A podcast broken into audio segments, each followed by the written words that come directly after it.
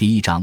历史唯物主义与文化问题。西方马克思主义以其独有的理论话题和思想锋芒，自上个世纪八十年代初被译介到中国以来，就一直受到国内理论学术界的特别青睐，尤其是受到了国内马克思主义理论研究界的特别关注。从某种意义上说，国内学术界关于西方马克思主义的评介和研究，在新时期明显的起到了一种理论反思的助推器作用。无论是他开启的马克思主义经典文本重读及其理论性质的讨论，还是他推出的方法论更新和社会文化批判转向，都在不同程度上触动了国内学术界的理论神经。从实践唯物主义的逻辑建构到主体性问题的理论突进。从马克思主义人学的学术争鸣到现代性问题的哲学反思，无一不投射出西方马克思主义理论观点的身影。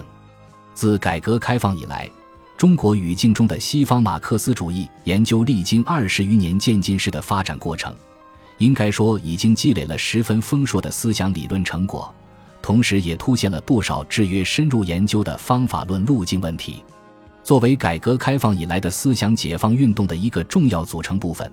我们的西方马克思主义研究最先只能是囫囵吞枣式的转述和评说，无法做到细嚼慢咽式的分析和解读。因此，从研究的方法到论述的内容，往往是大而化之和停留在表面的。对于西方马克思主义的理论逻辑，显然还缺少进一步的深究和细说。其实。我们对于西方哲学思想的理论研究，从来就有着路径问题的重重阻隔；对于西方马克思主义的理论研究，就更显示出路径问题的复杂性和特殊性。西方马克思主义理论研究本身至少囊括了马克思主义研究和当代西方哲学思想研究两个方面的内容，需要我们同时从两种不同的理论向度出发，展开综合性和交叉性的深度研究。然而，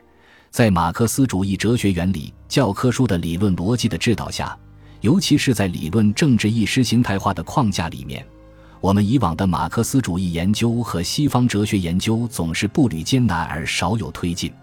这种惯有的理论研究情形，必然要影响到西方马克思主义的理论研究。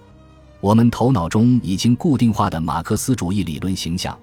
总是要排斥其他不同的马克思主义理论形象。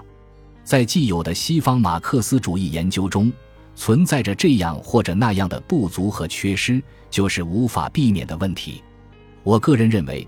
如果要想在理论上深入把握住西方马克思主义，就需要我们找到其理论演变的真实路径，走进马克思主义的经典文本，发掘马克思主义的理论传统，审视当代西方哲学的多元方法，探究社会文化批判的时代逻辑。